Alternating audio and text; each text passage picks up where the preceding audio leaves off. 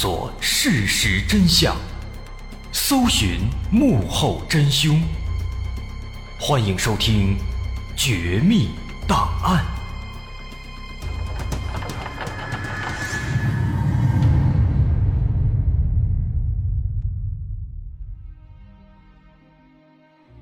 还原事实，探索真相。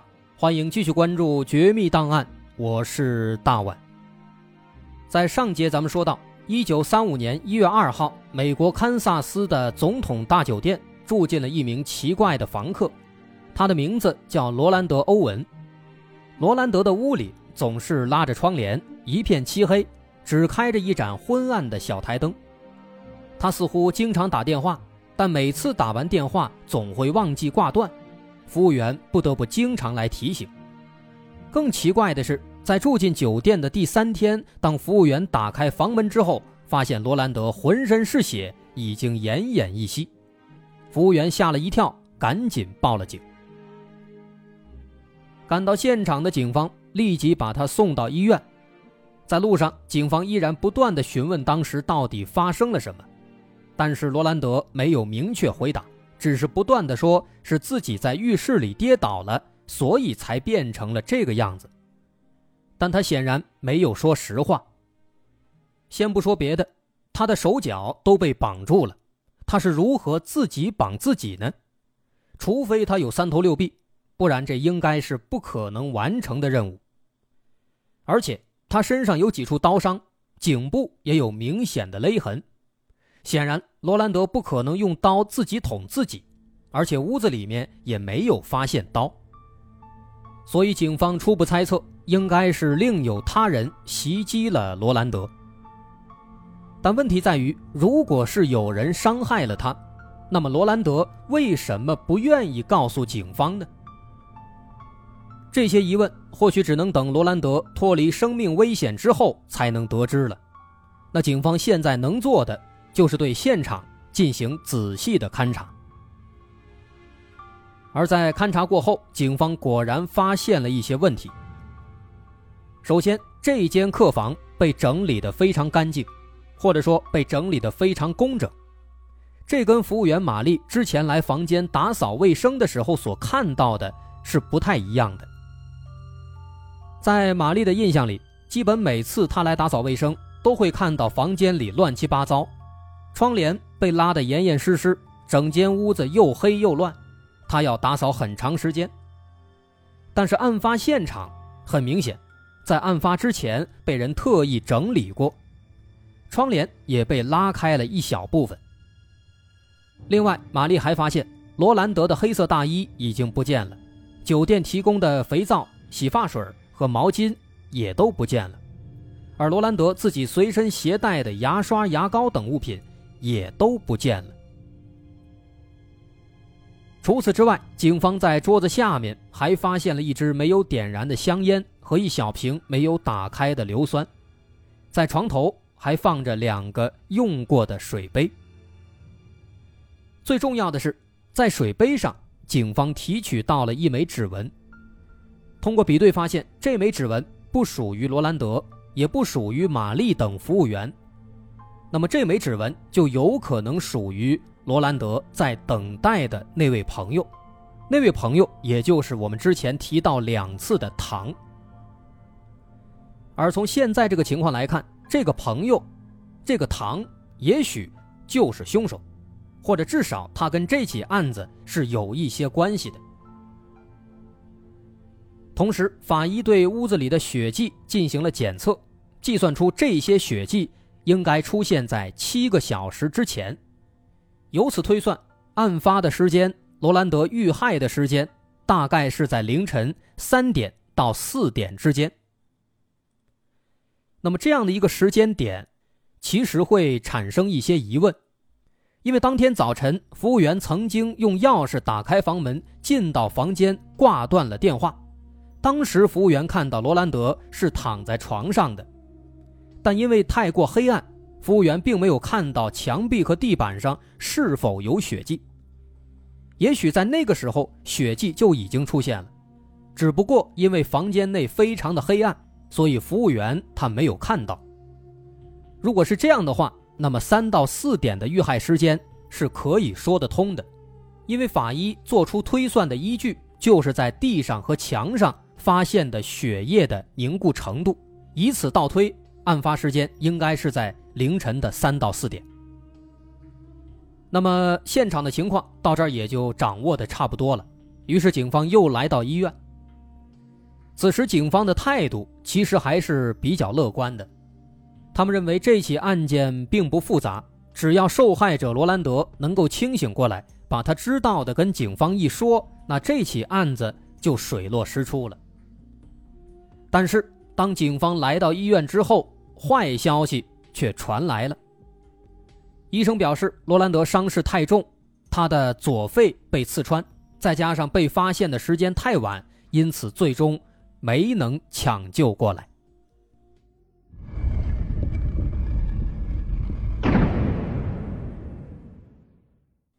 罗兰德死了，对警方来说是当头一棒，到嘴的鸭子飞了，换谁谁不难受啊？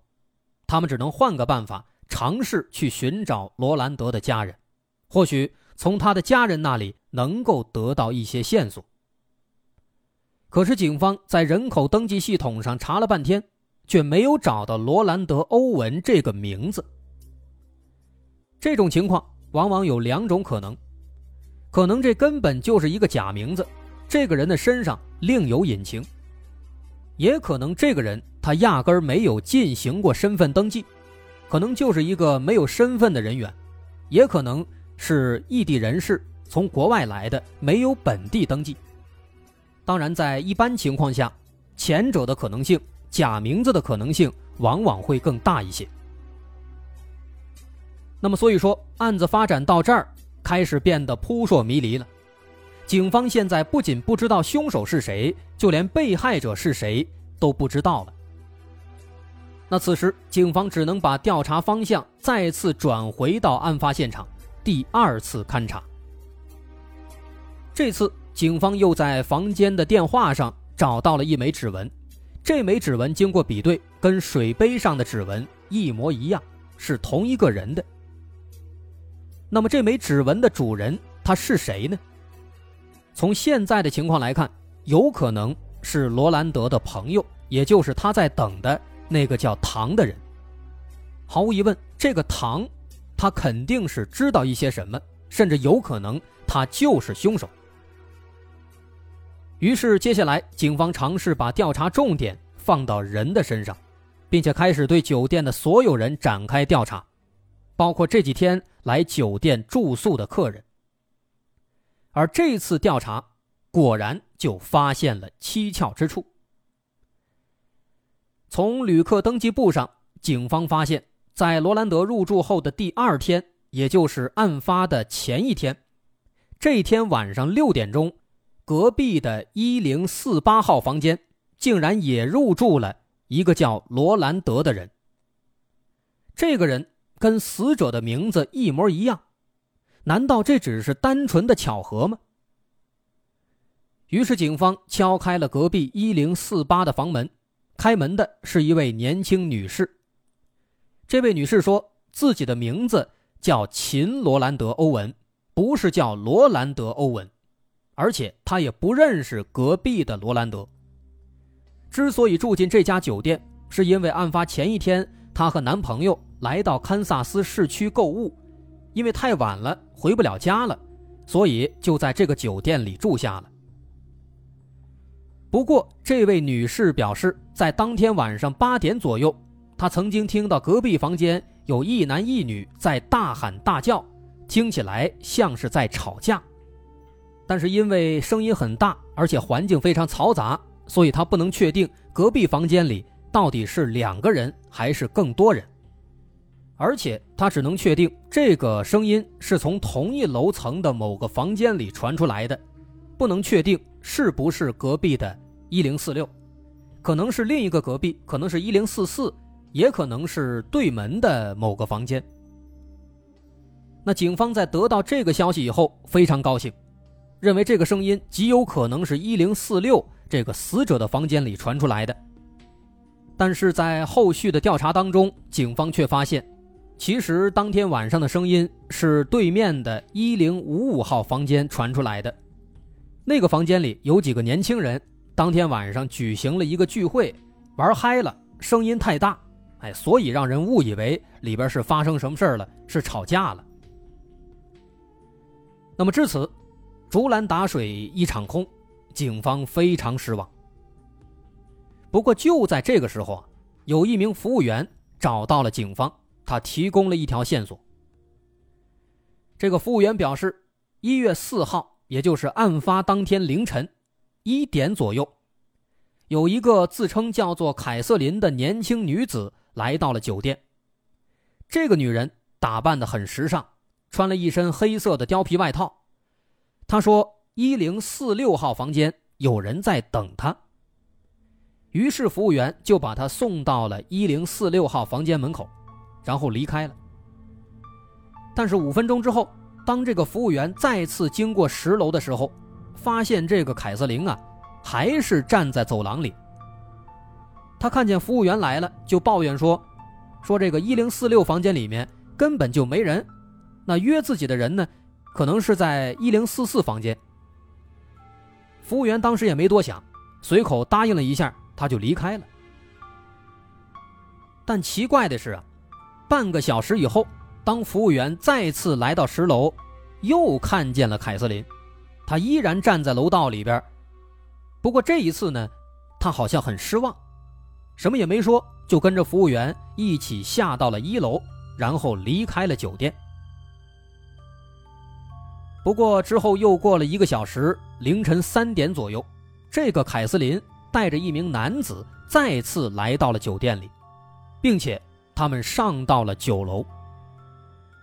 之后一直到了凌晨四点十五分，凯瑟琳独自一人离开了酒店。又过了十五分钟，四点半，那名男子也从楼上下来了，还对服务员说他睡不着，要出去走走，然后也离开了酒店。但奇怪的是，后来。服务员查了查酒楼的入住信息，发现，在那段时间当中，酒楼根本就没有人入住。这个男人他压根儿就不是酒店的客人。那么他为什么要装作酒店的房客呢？他的目的是什么呢？这个凯瑟琳她又是来干嘛的呢？因为当时那个年代还没有监控摄像，因此当天晚上九楼和十楼到底发生了什么？这俩人上到九楼之后，有没有又去十楼？这些是不可能有人知道了。这俩人到底是谁？跟这起案子有没有关系？警方后来确实尝试做了调查，但是也一直没有什么线索，也无从查起。所以说到这儿，这线索又断了。无奈之下，警方只能拿着罗兰德的照片，在附近。展开了调查询问。毕竟罗兰德自称是来旅游的，也许周边的其他商户曾经跟他有过交流。而这一问呢，果然就有了收获。而且更巧的是，提供线索的这家商户就是罗兰德之前跟服务员抱怨的那家价格比较贵的酒店。当时这家酒店的服务员一下子认出了罗兰德的照片。服务员表示，这罗兰德在这家酒店里也住过，但是他入住这里的时候登记的名字并不是罗兰德，而是斯科特。难道说这个斯科特才是罗兰德的真正名字吗？于是警方马上对斯科特这个名字展开调查，但最终发现这应该也是一个假名字。所以到现在为止，困扰着警方的疑问又多了一个：这死者他为什么一直使用假名字呢？他究竟是谁？为什么几家酒店轮换着居住呢？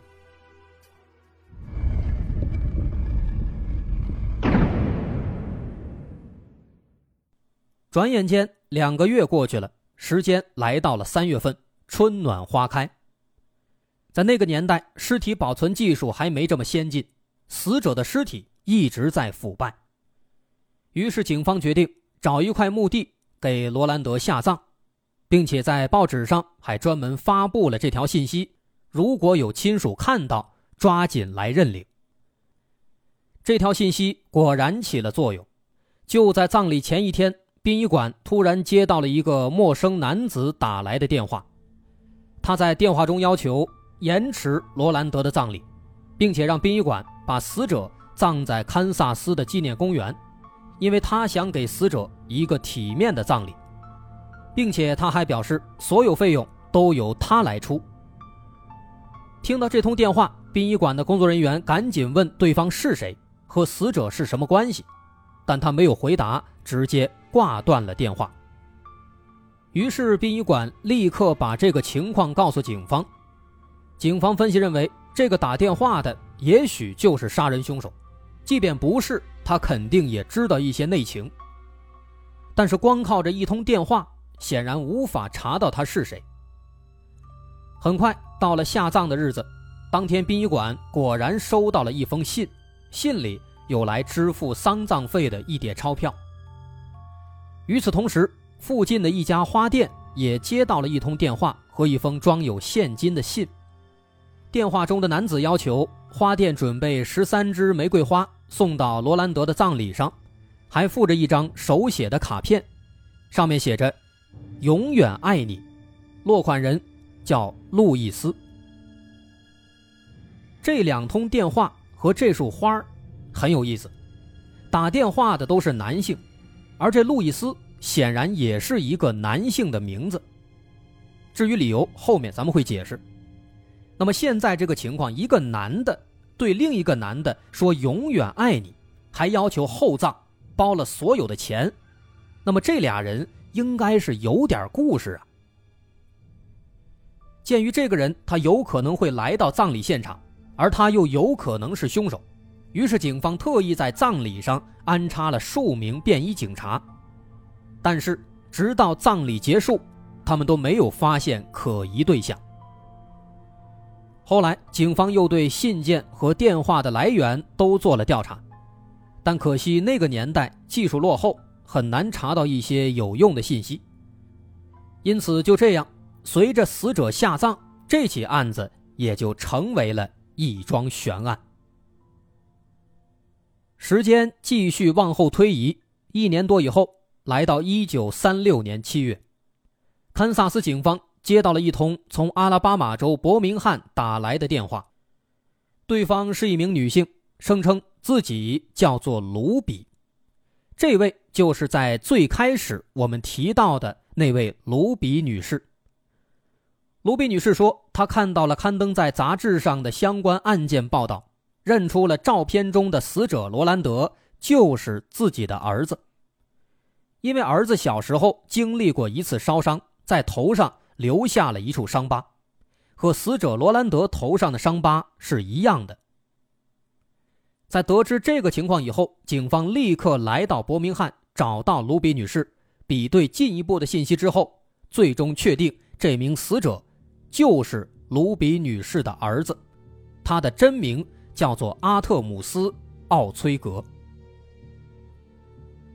卢比女士表示，1934年，阿特姆斯17岁，刚刚高中毕业，那年他决定外出旅行。在刚刚出去的时候，阿特姆斯经常给家里写信，但是随着时间推移，他的信越来越少。直到1935年4月，大约一年以后，卢比女士突然收到了几封信，这几封信就是在最开始咱们提到的那些情景。看到信之后，他发现信不像是儿子写的，并且随后接到了一个自称是乔丹打来的电话。乔丹说，他儿子在埃及跟一个女子结了婚，让他不要担心。在了解了这名死者的身份之后，警方开始对阿特姆斯的相关情况做调查，也的确发现了一些可能对案件产生影响的问题，比如说，阿特姆斯性格孤僻，患有抑郁症，这一点在某些对案件的猜测推理中也得到了利用，稍后咱们也会逐一介绍。那么这起案子目前的状态是已经被列为悬案了，毕竟时间已经过去太久太久了。的确，这起案件的难点非常多，最难以解释的一点在于阿特姆斯他为什么要包庇凶手，为什么坚持说是自己摔的，并且最终把这个秘密带进了坟墓。其实从这个难点出发，我们可以得出很多很多种推论结果。也许他是遭人胁迫，比如有人威胁他，如果你把凶手说出去，那么你的父母都会遭殃，这可能是他没有说实话的原因。那也许他是出于某些难以启齿的原因，这些原因让他不好意思把自己受伤的实情告诉警方，告诉外人。甚至还有可能是邪教，或者还有可能是吸毒，吸了毒产生幻觉，自己捅自己自残，这也不是没可能。但结合案情前后来看的话呢，可能性比较大的应该是第二种，说这个死者他是出于某些难以启齿的原因，才没有向警方说明实情。其实这一点，我们结合阿特姆斯他葬礼之前。发生的一系列的事情，包括那束花和那笔钱。我们可以猜测，也许这个可怜的男孩他是一个同性恋，同时他又喜欢玩虐恋，俗称 S.M。其实这一点从阿特姆斯的尸体情况上是比较符合的。我们回想一下，阿特姆斯手脚被捆绑，身上有多处勒痕和刀伤，这样的特征。跟一些重度的 S.M 爱好者其实是相匹配的，啊，有些人就喜欢别人虐待自己，拿鞭子抽自己，拿刀划自己，捆自己，这是他们的一种特殊癖好。那么，其实如果用这种说法的话，唯一的不好解释的，就是阿特姆斯上半身，尤其是胸部的那几处比较深的刀伤。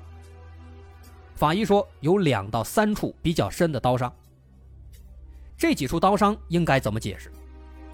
虽然说有一些比较极端的特殊癖好，比如我们很久之前在某期被下架的节目里曾经介绍过被吃癖，就是说这个人他希望别人把自己吃掉。有这类特殊癖好的人，他们会希望别人把自己杀死，这可以解释那些比较致命的刀伤。但是话还得说回来。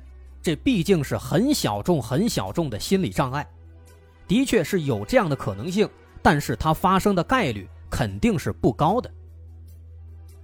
那么，我们就换一种另外的解释，说有可能啊，是因为阿特姆斯他本身的抑郁症，中重度的抑郁症会有自杀或者自残的现象，这可以解释他为什么身上会有比较深的刀伤。而阿特姆斯死亡的另外一个重大诱因，颅骨骨折，这一点怎么解释？针对这一点，我们可以大胆的猜想一下，也许阿特姆斯他根本就没有说谎，他有可能真的是滑倒了，撞到了头部，导致了颅骨骨折。至于他滑倒的原因，有可能真的是不小心，也有可能是玩这个 SM 的过程当中。不小心滑倒了，那么这样的话就可以完美的解释他为什么只跟警方强调说是自己不小心滑倒了，而没有说其他的情节，因为那些 S.M 同性恋什么的确实是难以启齿，尤其是在三十年代那个时候，大家都还比较封建，如此一来，阿特姆斯的死也就比较圆满的得到了一种说法。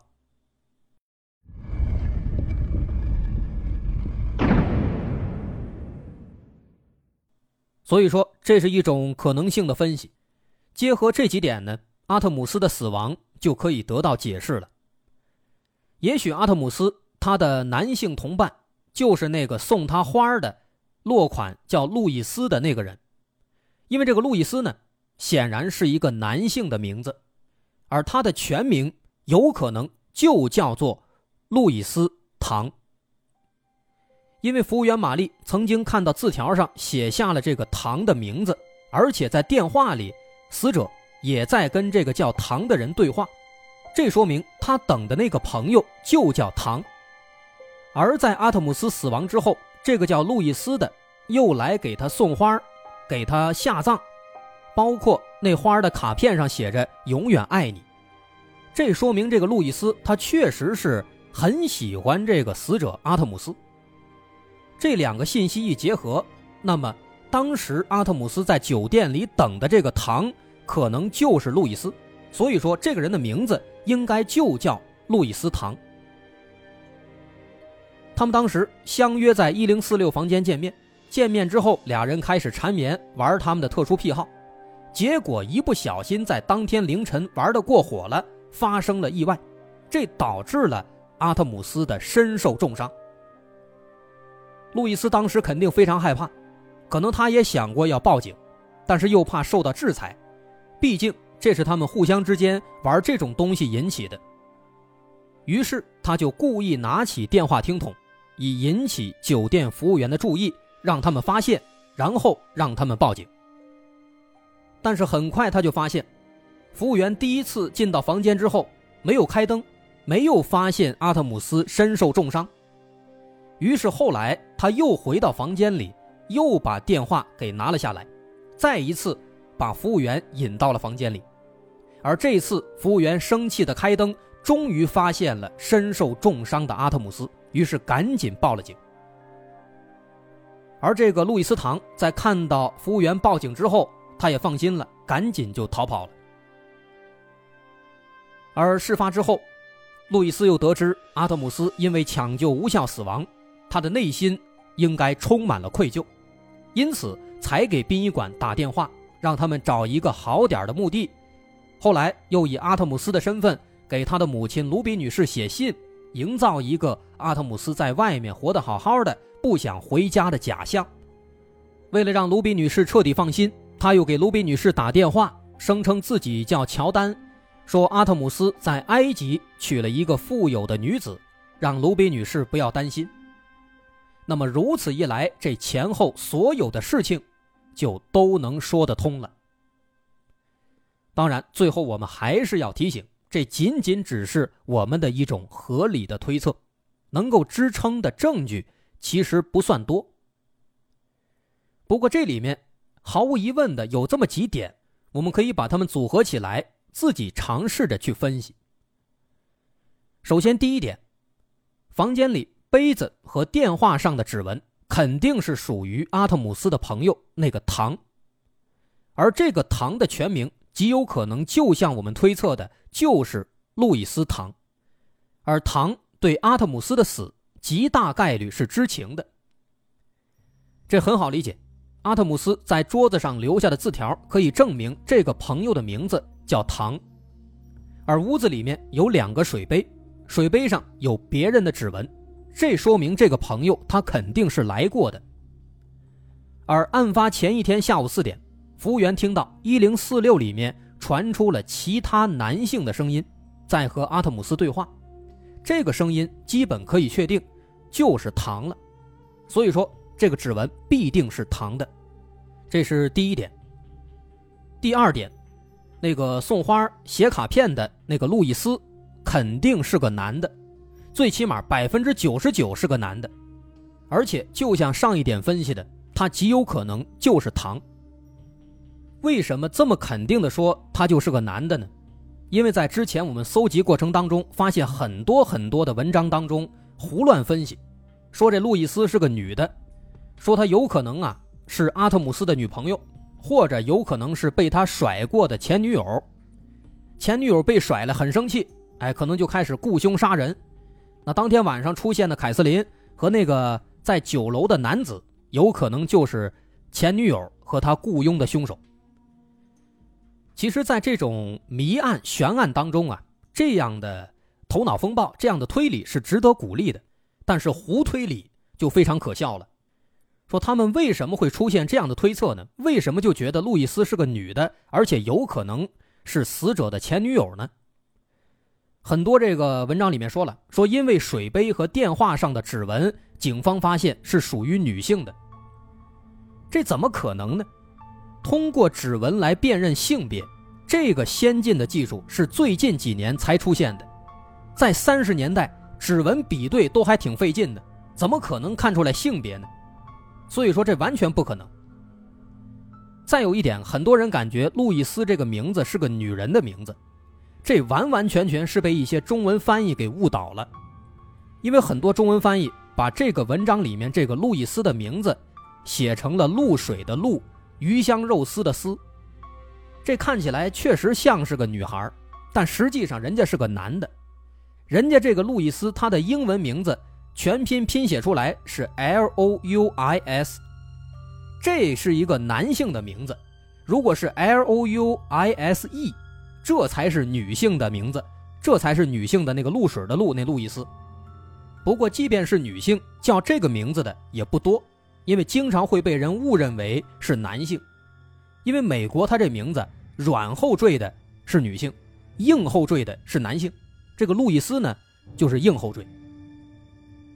所以说啊，这个故事的关键点其实就是路易斯和唐。到底是不是同一个人？如果是，你会发现这个故事会变得非常通透，因为如果确实是同一个人的话，那么打电话的、跟阿特姆斯在一零四六见面的、给葬礼出钱的等等这些人就会是同一个人，那这个故事就变得很好解释。但遗憾的是，到现在这起案子已经案发八十五年了，这个路易斯很可能已经去世了。那这起案子可能也就永远的被埋在地下了。不过，这起案子虽然发生在三十年代，但它最近一次被人提及，却是在二零零三年。零三年，堪萨斯博物馆的约翰霍恩博士，他接到了一个匿名电话。电话里的人说自己家里有一位老人最近去世了，在清理老人的遗物的时候。发现了一个有趣的盒子，这个盒子里面呢，有当年这个阿特姆斯谋杀案的很多报纸简报，而且，在当年的新闻报道当中提到的案发现场的某一个东西，居然也在这个盒子里面。当时这个霍恩博士听到之后啊，赶紧就问，说是什么东西啊？这个老人叫什么名字呀？但是没想到啊。霍恩博士问完之后，对方就挂断了电话，再也没有打过来。那这件事也就成为了有关这起案件的最新的消息了。在这件事之后，一零四六房间谋杀案也就算是彻底的结束了，一起悬案给他画上了句号。这起案子其实还是非常有意思的，大伙儿如果感兴趣。有自己的推理，不妨在评论区我们一起分享。好，我是大碗，如果您喜欢，欢迎关注我的微信公众号，在微信搜索“大碗说故事”，点击关注即可。好，咱们下回再见。